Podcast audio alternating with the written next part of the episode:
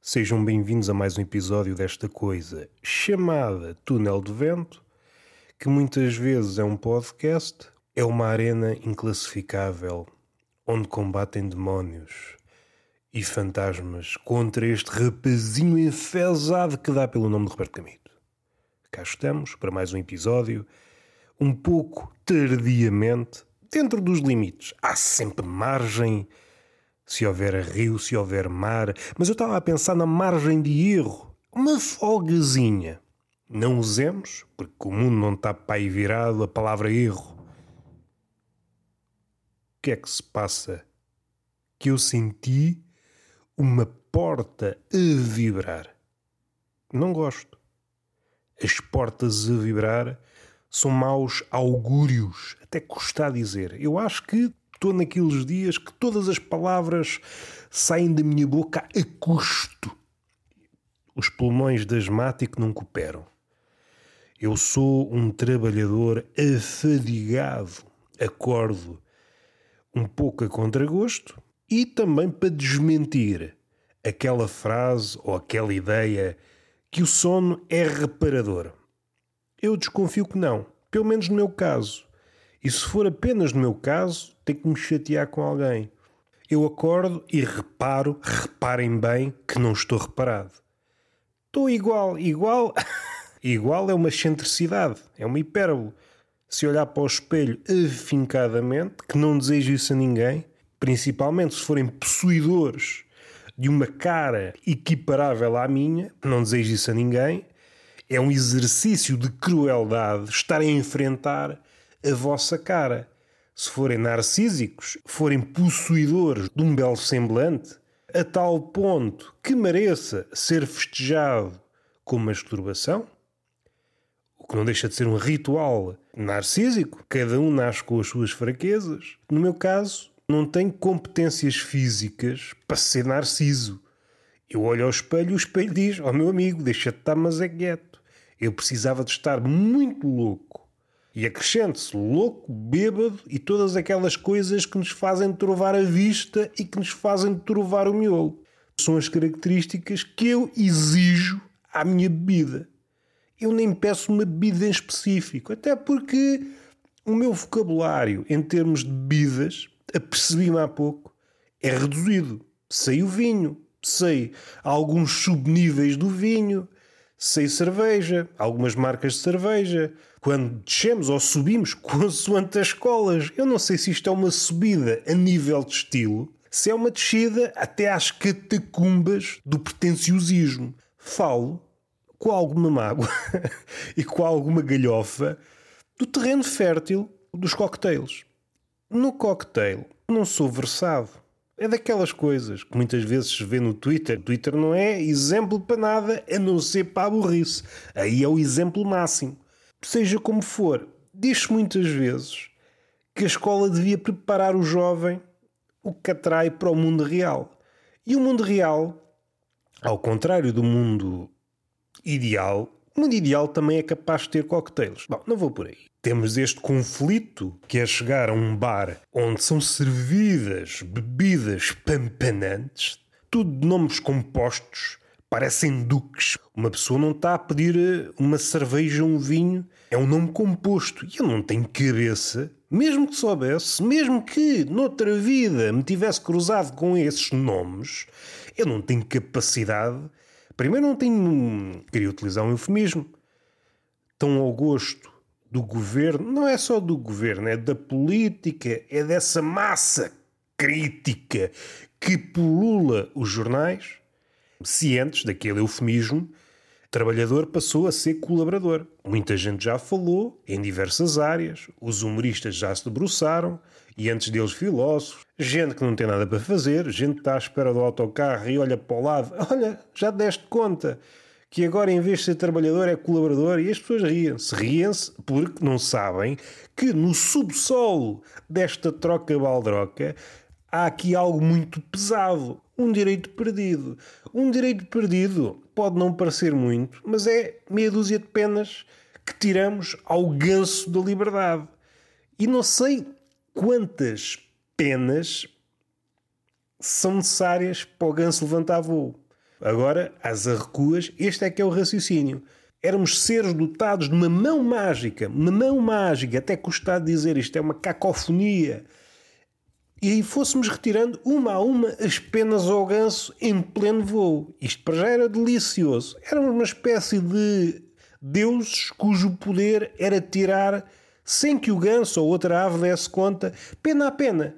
É uma espécie de hum, mal me quer emplumado. O mal me quer pode não ser eh, gratificante ou identificável, relacionável, como as massas atuais gostam muito de se pronunciar, e depois riem-se, ah, é relacionável, e riem-se muito, e a surpresa não aparece, e, eu fico triste. A época romana, um pouco à semelhança da Grécia, em que conheceu três períodos da comédia, a comédia antiga, a comédia média, a comédia nova, também experienciou uma trajetória do riso. Começou tudo muito bonito, sim senhor, um riso não aquele riso arcaico no sentido de Aristófanes, houve assim uma trajetória, tem um certo paralelismo com a ascensão e a decadência do Império Romano. Há aqui uma associação, não vou dizer em todos, para isso é preciso ser estúpido ou ter estudado muito, e é engraçado como duas coisas antagónicas se tocam. Não tenho essa certeza, nunca tive essa certeza. Eu nem para escolher gomas tenho certeza e agora ia dizer que todos os impérios podem ser. Toquei aqui num botão e isto fez um barulho. Olha, é suposto. Tocar num botão e isto fazer barulho, então. Assim à cabeça, romano, latino, se preferirem. Esses assim que são mais conhecidos e há um paralelismo entre eles e há uma ligação muito frutífera entre eles, seja de plágio, seja de homenagem. Se bem que aqui o plágio muitas vezes diz-se um pouco acerbamente, ou melhor, acerbamente também, sobretudo os amantes da cultura grega, quando olham com desdém para a cultura romana. E hum, há aqui um peso na palavra a cópia quando é associado aos romanos. De facto, houve uma cópia. Mas se pensarmos na cópia nos moldes daquela altura, pensar na cópia nos moldes atuais, há um fosso enorme. Aquelas cópias, as cópias da altura dos romanos, são mais originais que os originais contemporâneos. Não sei se vocês estão a par. Eu acho que a comédia aqui, mais uma vez, não quero estar a inquinar as coisas para o lado da comédia, mas É para aí que nós vamos, porque uma das minhas teorias, não sei se é de conspiração, se é de ocultação, é que o homem, e o início está prenhe destas coisinhas, tentou ocultar a comédia. Ocultar em que sentido? Por exemplo, Homero. Homero, autor. Deixem-me pensar um bocado, está bem? Falta tempo para pensar no mundo e no podcast não é exceção. Autor de duas conhecidas epopeias Ilíada e Odisseia, que são marcos incontornáveis da literatura universal. Quase tudo brota destas duas formas de ver o homem, o homem enquanto jornada e o homem enquanto cerco. Mais à frente ao vídeo, mas os romanos não é, não é por aí. Mas Homero escreveu mais coisas. Sabemos que escreveu uma espécie de epopeia em que o personagem principal era uma espécie de estúpido. Há um livrinho pequenito que muitas vezes é atribuído a ele e outras vezes é atribuído a outras pessoas mais à frente. Batráquia Comicomaquia, será assim que se chama? Não sei se é, porque eu só estou a, a ler mentalmente o nome em latim e não sei se de traduzido é mais ou menos isto. Não importa, já demos ares de pedante e é isso que interessa, não precisa acertar. Como isto é tudo de improviso, eu não sabia que haveria um momento em que eu referia este pequeno, esta pequena comédia que anda à volta de uma luta entre rãs e ratos. É rãs e ratos ou sapos e, e ratos? Pronto, depende da tradução. Eu li quase tudo, mas estava-me a ser difícil. A tradução que eu consegui arranjar. Epá, não sei se era do século XVII, XVIII. No plano prático, é um português já muito distante do nosso. Algumas coisas compreendem-se, outras dificilmente, outras então, oi, o que é que é isto? Isto já é outra língua. E o que é que me ficou? Além de ser uma comédia, há uma tendência para o homem esquecer as comédias. E aqui podemos arranjar vários argumentos. A comédia envelhece mal. Não sei se envelhece. Não sei se envelhece. E o Asno de Ouro, ou o Burro de Ouro, da Poleio, quanto a mim, é um belo livro. Rio-me de grande parte das coisas. Para a pessoa comum, Volta e meia sou a pessoa comum. Há dias em que eu sou Roberto Gamito, outras tratem-me por pessoa comum. Pode não ser acessível porque está ali muito encharcada em referências de mitologia. A história é facilmente compreensível, pelo menos em alguns níveis. Simplificando à queima-roupa. Um gajo qualquer eh, sofre uma maldição, não interessa porquê, transforma-se num burro. Depois são peripécias para tentar voltar à sua forma humana, sendo que é fácil voltar à forma humana. Basta comer rosas. Só que quando vai comer rosas acontece sempre qualquer coisa. E esta ideia do burro em direção às rosas, para mim é uma ideia poética, e está cheia de episódios, alguns boçais, e é assim é que é bonito. Se não me engano, há um episódio em que o burro tenta fecundar uma mulher, lá para o final, e isto é bonito. Ah, e já agora que estamos em episódios caricatos, há um episódio que é um livro da Bíblia, qualquer coisa dos apóstolos. Sabem aquela versão em que o arcanjo, não sei das quantas, vai dizer à Maria que vai ter um filho. Só que nesse livro da Bíblia há outra versão. É o mesmo anjo, mas vem-se a saber que o anjo não é quem diz ser, é Jesus, Cristo, transformado ou mascarado, o que vocês quiserem, de anjo, a dizer à Maria, sua mãe, que vai nascer. Ora, isto para mim é outra coisa. Até porque depois fecunda Maria. Isto aqui, para mim, é delicioso. Só esta ideia de, olha, Maria é só para dizer que vai nascer um puto chamado Jesus. E quem é que lhe diz isto? É quem vai nascer. Isto parece tirado de um episódio de Rick and Morty. Tirando a parte em que depois fecunda a mãe, vestido de anjo. É ou não é bonito? E o que é que me importa dizer? Pouca coisa. Não tenho nada, nada para dizer. Fiz Poetry Slam, que há uma semana ou duas. Foi uma experiência. Como é que eu ia dizer, em poucas palavras, para fazer jus à poesia, que é a arte da contenção? Eu não estou aqui para, para estar aprisionado no meu léxico. Eu quero é abrir os braços e cheirem-me os sovacos. Não estou a brincar. E agora vem-me um arroto, uma espécie outro. Oi, queres ver que é uma precisão de arrotos? Não, já chega. Caí de paraquedas. Como é que eu ia dizer isto sem parecer hum, totó? É impossível, não é? Não podemos fugir àquilo que somos. A ideia que eu tinha do Poetry Slam estava mais ou menos acertada. O Poetry Slam, o poetry de poesia, engana um bocado. É mais slam que poesia. Se eu tinha alguma expectativa em relação ao poetry, sou um bocado ingênuo e é a prova que sou um burro do caralho. Não é um burro em direção às rosas, é mesmo um burro do caralho.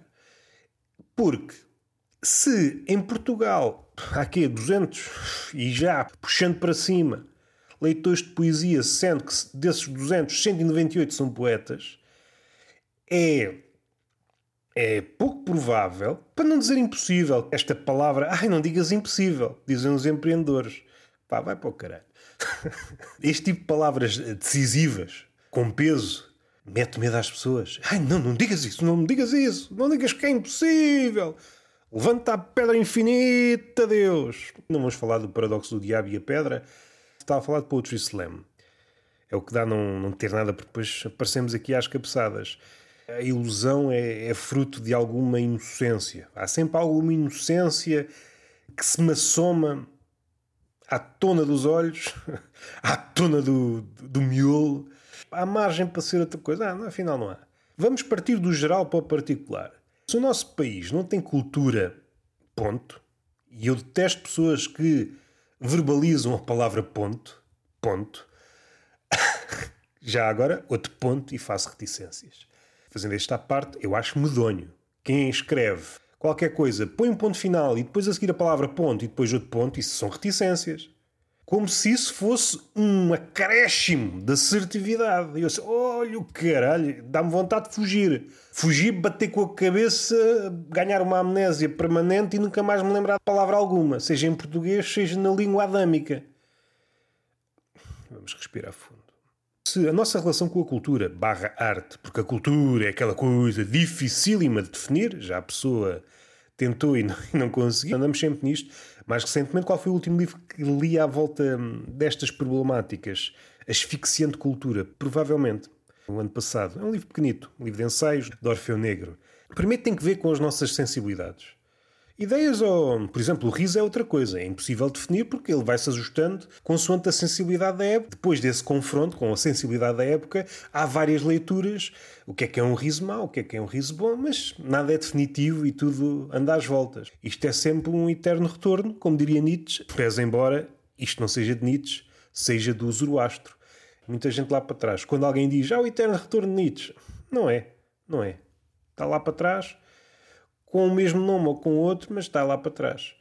Se não temos nenhuma relação com a arte, ou a nossa relação é um bocadinho simbólica, e aqui o simbólico tem um peso quase humorístico com a arte, os livros, há uma espécie de fetiche que eu já tenho reparado, há uns 5 anos esta parte, há um certo fetiche com o leitor e com o leitor ávido, como se fosse uma figura quase equiparável ao unicórnio, e quando surge alguém, ou pessoas que não leem ou leem pouco, preciso fazer a destrinça também. Cada uma destas tribos tem as suas, as suas dores, as suas aspirações, mas sempre que aparece uma figura destas, verdadeira ou mitificada, há sempre uma tentativa de lhes para a fórmula. O que é que ele faz para ler muito?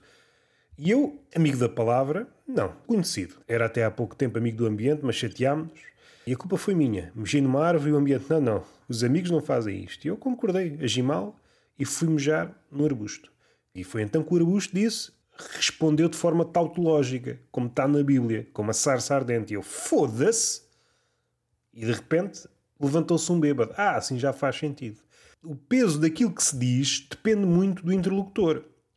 Se for só uma sarça ardente, diz, é, não é nada. Se for Deus, mesmo sendo uma tautologia, um círculo, estás a dizer aquilo que estás a dizer, que é que isso interessa. Deus, como é conhecedor de todas as coisas, ele deve ter a, as razões de Deus, como se diz, são inescrutáveis. Tudo bem, não vamos por aí a dar cabeçadas, como se fôssemos pardais a dar cabeçadas no vidro do dogma. Agora, se for um bêbado a dizer as mesmas palavras de Deus, estás-te a enrolar todo. Não é por aí. Partimos do geral, cultura, arte, hum, português não passa grande cartão, livros. Ah, estamos a falar da, da figura do leitor ávido. Provoca sempre um fascínio para quem está de fora. Espero que tenham convosco um papel e uma caneta, ou pode ser mesmo à contemporânea, mesmo o telemóvel. Epá, os ossos estalaram todos. Não tenho esqueleto para me manter vivo.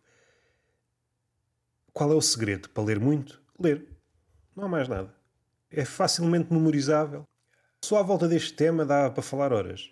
Levar a cabo uma espécie de estudo antropológico deste fascínio do suposto leitor pelo leitor ávido, ou alegadamente ávido, as dores nos comentários. Ele, eu não vou citar porque posso usá-los mais à frente no outro podcast, no País Fresco. Há preciosidades, é preciso ter cautela. Também podemos sumariar isto. Arranja sempre desculpas Seja para não ler, seja para não fazer alguma coisa. Ah, eu não leio porque não sei o quê. Nunca vai chegar a ler. E como se diz hoje também, só cito fontes contemporâneas, está tudo bem. E depois há sempre formas de desmerecer, se bem que isto é uma proeza, entre aspas, o leitor. Bem feitas as contas, a leitura, a boa leitura, o leitor, o bom leitor, é um perfeito inútil. E entretanto, a porta abanou outra vez. O que é que se passa para a porta abanar tanto? Mas vamos fechar este raciocínio. Arte, não ligamos. Livros, muito menos, porque requer compromisso. E nesta viagem de fora para dentro, qual é o retrato que podemos fazer do português quando se relaciona com a arte? É uma visão irónica, típica do homem contemporâneo. Um distanciamento irónico para se proteger ele próprio. Tudo o que desconhece tenta espezinhar. É uma abordagem possível, mas o problema é quando usamos a mesma abordagem para tudo. O martelo é muito bom, mas não serve para tudo. Não serve, por exemplo, para pintar paredes. Ou muito dificilmente. Não quero também estar aqui, ah, eu uso o martelo para pintar paredes. Ok? Cansei-me dos pincéis. Está bem, é a tua cena. Indo para a poesia, entramos num, num reduto minúsculo onde estão três osgas e um escravelho e um mimo a conferenciar. Este é o público da poesia. Se este é o público da poesia, sendo que os insetos. E desconfio que o mimo não é poeta. Um leitor que não tenha ambições literárias, quer ser apenas um leitor pleno. Este círculo de poeta, ler poeta, às tantas torna-se venenoso. Como é que eu posso dizer isto sem fugir à verdade? Eu não quero fugir à verdade, não tenho corpo para fugir à verdade. Mas criam-se de forma natural ou artificial círculos de legitimação. Como eu compro o teu para tu me comprares o meu, é num crescendo, o círculo tem N elementos, cria-se aqui uma comunidade. Eu existo enquanto poeta, porque na definição destes elementos do círculo, eu sou poeta na medida em que publico um livro e alguém me compra o livro, só que quem compra o livro é também outro poeta que espera dos outros a mesma coisa. Na maioria das vezes não reconhece valor nos outros poetas a quem está a comprar os livros. A poesia, para quem edita, esquecem da fome da escrita, que é aquilo que me interessa. Na poesia fica muito manifesto, só interessa a, fome e o resto é capricho.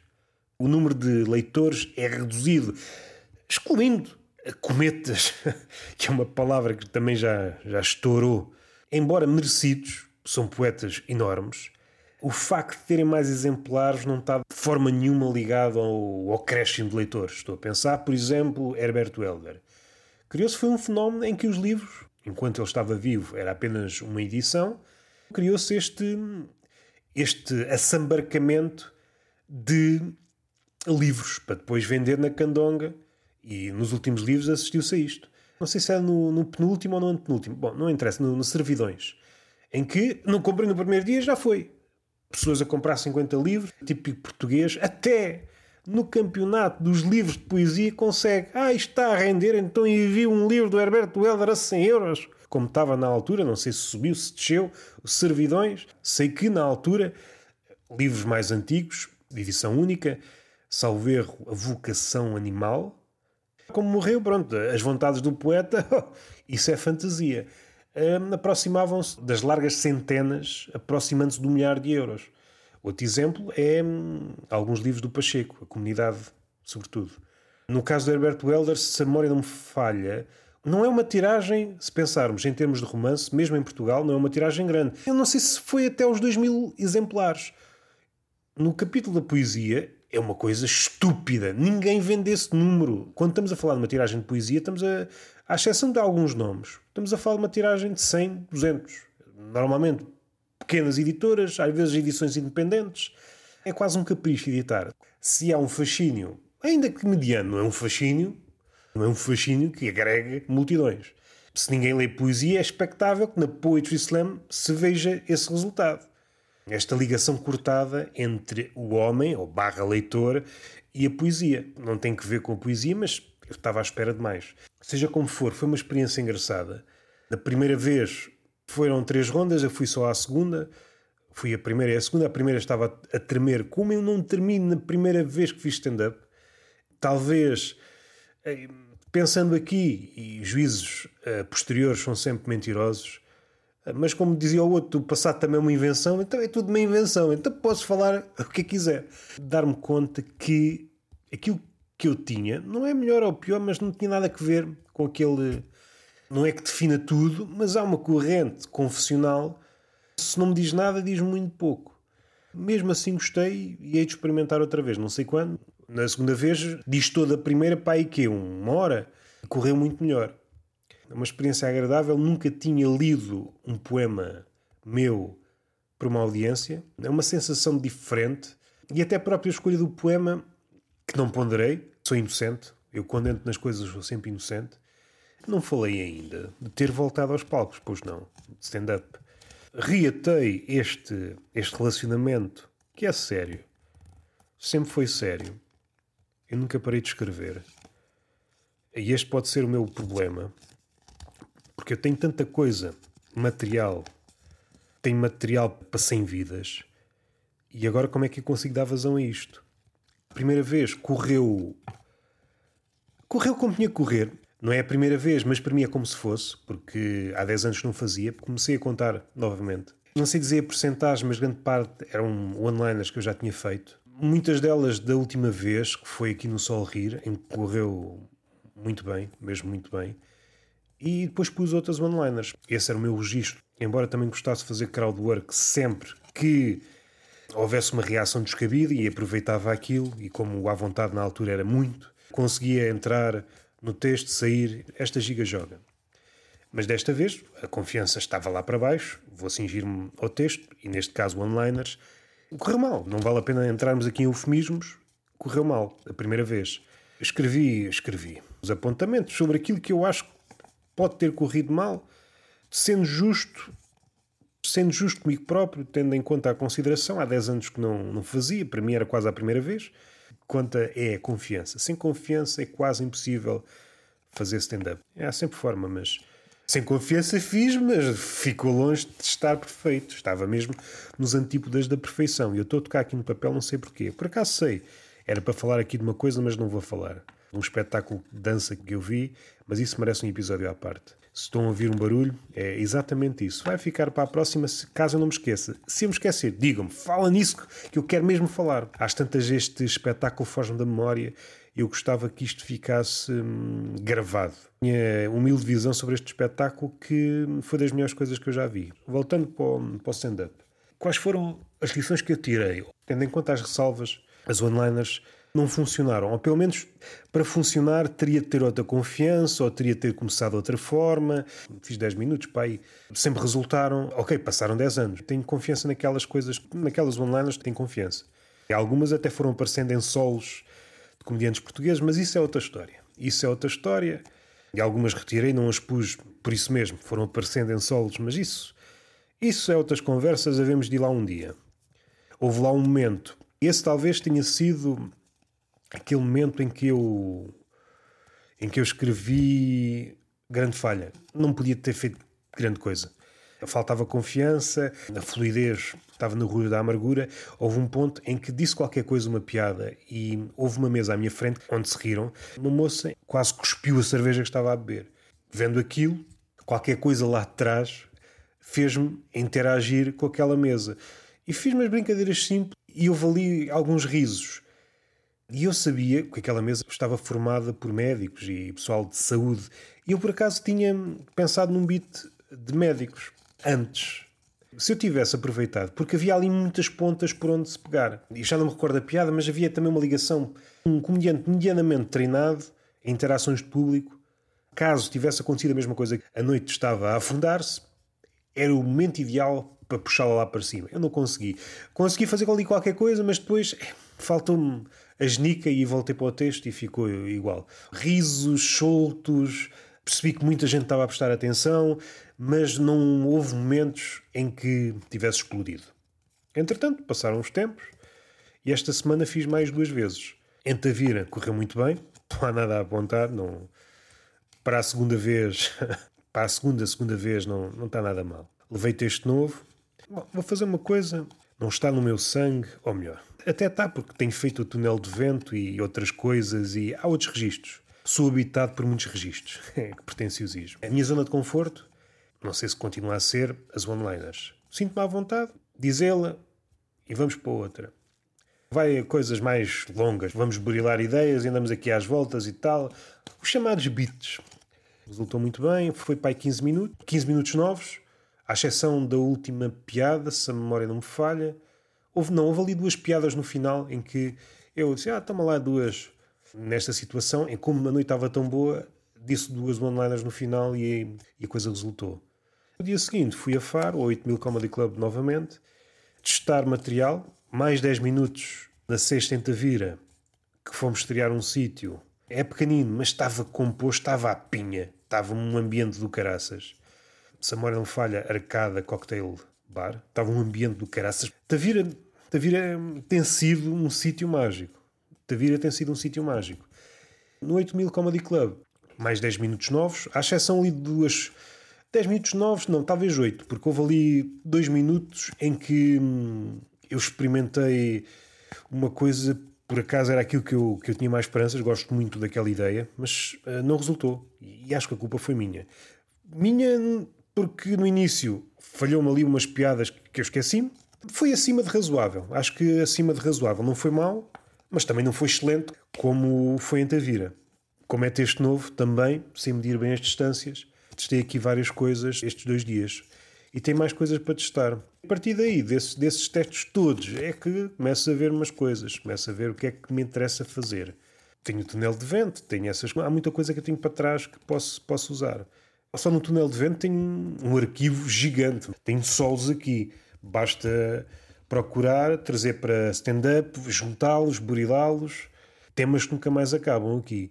E uma das dificuldades, não, um dos desafios, que eu sou empreendedor, não é uma dificuldade, é um desafio, é tentar criar uma espécie de orquestra de vozes para aqueles que acompanham o túnel de vento devem ter dado conta que isto é uma espécie de.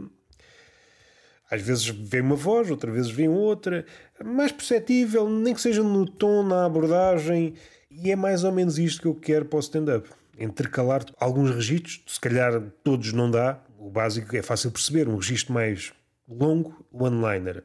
Longo one-liner, público, voltar, dois ou três registros que eu também quero meter aqui e tentar fazer isto como se fosse uma espécie de dança. Enfim, vamos ver. Duas boas atuações. E agora é pena, é aquela, agora é aquele deserto até outra atuação. Em princípio, há de ser no 8000 Comedy Club outra vez. Hei de levar mais texto novo, porque eu tenho muita coisa para, para experimentar. Talvez leve o beat que não resultou tão bem. O título do beat, o lobo japonês. A parte final não teve reação, um sinal. Mas também não disse a parte inicial, que tinha várias piadas. Tenho de trabalhá-lo. Para não falar só de mim, raramente falo de mim. Eu acho que em 600 e tal episódios raramente falei de mim, até porque isso não interessa a ninguém. Além disso, é pá, grande noite em Tavira. Não fui só eu que tive uma grande, foi uma noite do caraças para todos. Tive a sorte, ou o azar, depende das perspectivas, de conhecer o, o David Pinto, um tipo muito porreiro. Mais uma vez, o Marcelo revelou-se ser um osso do caraças, está-se a tornar um osso do caraças a noite do 8000 Comedy Club. Foi fixe. Pude atuar e, e, ver pessoas que nunca tinha visto, mas que sabia que eram bons, como o Miguel Vaz, o, o Falcão, o, o Xavier. Está com um ritmo lixadíssimo. Uma das piadas que eu mais gostei foi do Miguel Vaz. E isto aqui não é sem desprimor nenhum, porque a simplicidade tem dificuldade.